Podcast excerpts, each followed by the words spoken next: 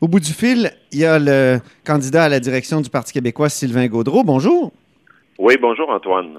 Première question sur euh, GNL Québec, euh, projet euh, très, très important, mais très controversé aussi au Saguenay-Lac-Saint-Jean. Vous devez être content, vous, du retrait d'un important investisseur puisque vous étiez contre le projet? Ben, c'est pas d'être content ou, ou pas content, là. Je veux dire, c'est c'est un constat, c'est une réalité. Euh, moi, je, je, je, je, me suis opposé depuis le début, ou en tout cas quelques mois euh, après après son annonce, là, le temps de bien comprendre le projet, je me suis opposé à ce projet-là pour des raisons climatiques, pour des raisons euh, économiques aussi, parce que, à mon point de vue, ça ça fait pas de sens dans un contexte où on doit prendre un virage important vers des économies vertes vers des marchés beaucoup plus intéressants que celui sur les énergies fossiles. Donc, euh, c'est pas une question d'être content ou pas, c'est une question de de dire ben voilà, euh, c'était prévisible. Euh, maintenant, euh, il faut continuer encore de s'opposer à ce projet-là parce que le promoteur n'a pas définitivement tiré sur la blog, excusez l'expression, de ce projet. Ouais. Ouais, ouais. Donc, il y a encore du, du travail à faire pour faire en sorte que ce projet-là ne, ne, ne, voit pas le jour? Ben oui, il y a encore du travail à faire, mais euh, déjà, il faut se positionner pour l'après. Euh, vous savez, c'est un débat qui, euh, surtout depuis le passage de QS au Saguenay-Lac-Saint-Jean, euh, est très, très polarisé, malheureusement. Mm-hmm. Euh, donc, moi, je veux déjà qu'on se positionne sur la suite des choses en tirant des leçons. Ouais. Euh, en disant, ben, quelle est la, véritable euh, piste d'avenir pour le Saguenay-Lac-Saint-Jean et pour le Québec sur le plan économique? Quelle est euh, l'alternative réelle aux énergies fossiles? Vers quelle direction doit aller le Québec et le Saguenay-Lac-Saint-Jean en matière d'énergie? Alors moi, je pense qu'il faut qu'on tire des leçons pour qu'enfin euh, toute la région, mais aussi tout le Québec, travaille dans le même sens. Et là, on entend plusieurs personnes dire, voilà, les projets tombent les uns après les autres euh, au Québec et au Canada. Est-ce qu'il est encore possible d'avoir de, grands projets au Québec et au Canada? Ben oui, moi je pense que oui. Euh, veux dire de, décarboniser l'économie, c'est un très grand projet. Euh, de vouloir, par exemple, produire l'aluminium sans carbone à grande échelle avec le projet Elysis, qui regroupe Rio Tinto, Alcoa et Apple, c'est également un, méga projet de vouloir, euh, par exemple, produire euh, de la biomasse forestière à très grande échelle ou euh, de, des, des, de la fibre cellulosique à partir de la forêt à très grande échelle, c'est aussi un très grand projet. Donc, il faut qu'on arrête de penser que les grands projets signifient nécessairement énergie fossile ou CO2. Il y a aussi des grands projets dans le secteur de l'économie verte. Oui. Qu'est-ce que ce serait un grand projet dans l'économie verte au Saguenay-Lac-Saint-Jean, par exemple? la production d'aluminium sans carbone. Euh, c'est un, c'est la, la comment je pourrais dire la découverte du saint graal de l'aluminium, d'avoir un aluminium sans carbone. Puis ils l'ont trouvé. Et euh, grâce à une co-entreprise, Rio Tinto, euh, Alcoa et Apple.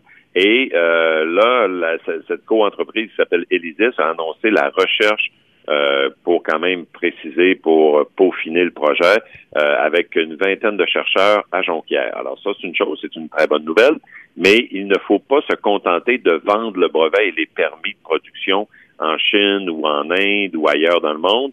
Il faut que cette production d'aluminium sans carbone, à très grande échelle, qui peut créer des milliers d'emplois, se fasse chez nous. Et, ça, déjà, c'est on, produit l'aluminium le plus vert à cause de l'hydroélectricité. Alors, un, aluminium sans carbone, ben là, c'est plus vert que vert. Ben Donc, il faut il faut qu'on le fasse euh, chez nous. Ça, c'est un pour moi là, ça, c'en est un très grand projet. Mhm.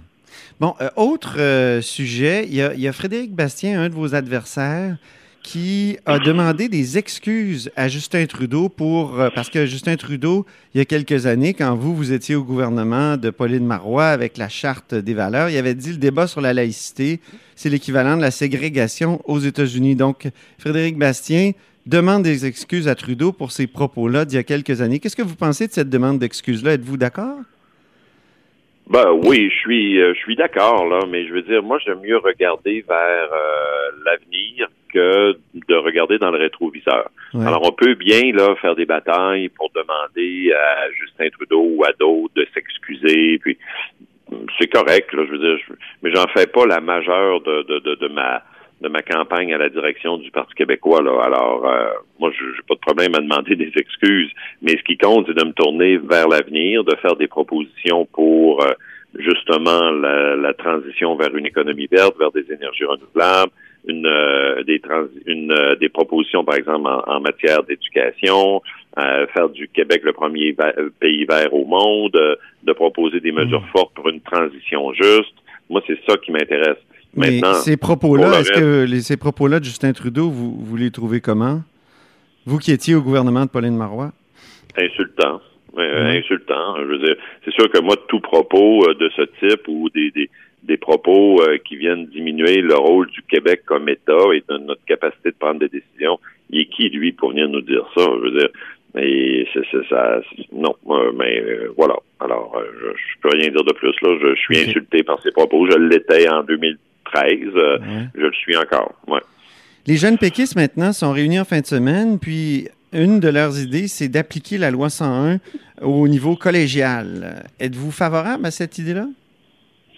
Euh, moi, j'étais là toute la fin de semaine. Euh, oui, vous étiez le seul euh, d'ailleurs, hein, je pense, à être là comme candidat à la ben, à être présent du début à la fin sans exception. Je suis même le dernier qui, qui, est parti du, de la salle. Là, vous avez fermé le commutateur, là, vous, là. Ouais, c'est ça comme quand on ferme un bar à trois heures. J'ai été le dernier à, à, quitter. Euh, ben, mes, mes, collègues sont mes collègues candidats sont venus pour la période des allocutions. Euh, mais moi, je veux, je veux pas, je veux pas juger des autres. Là. Moi, je, pour moi, c'était absolument incontournable d'être là du début à la fin parce que c'est l'instance jeune du parti que j'aspire à diriger. En plus, j'ai fait, euh, j'ai fait un engagement, j'ai fait un engagement, c'est-à-dire important, qui est que le Parti québécois devienne premier chez les 18-35 ans en 2022. Donc, le minimum, c'est d'aller à la rencontre de nos jeunes militants pour voir ce qu'ils ont à dire. Alors, c'est pour ça que j'ai passé euh, tout le week-end avec eux. Donc, j'ai assisté au débat euh, dont vous faites mention euh, concernant la loi 101 au Cégep. Moi, à ce stade-ci, euh, aujourd'hui, là, le, le, le, 10, le 10 mars 2020, je suis ouvert à en discuter. Moi, je suis en train d'analyser ce que ça représente. J'étais de ceux, par exemple, en 2011, qui ne, qui ne souhaitaient pas d'avoir euh, la loi 101 euh, dans les cégeps. Nous en avions déjà discuté à ce moment-là dans un congrès du Parti québécois. Euh, mais, ah oui, vous étiez opposé à la proposition de, de Curzi en 2011.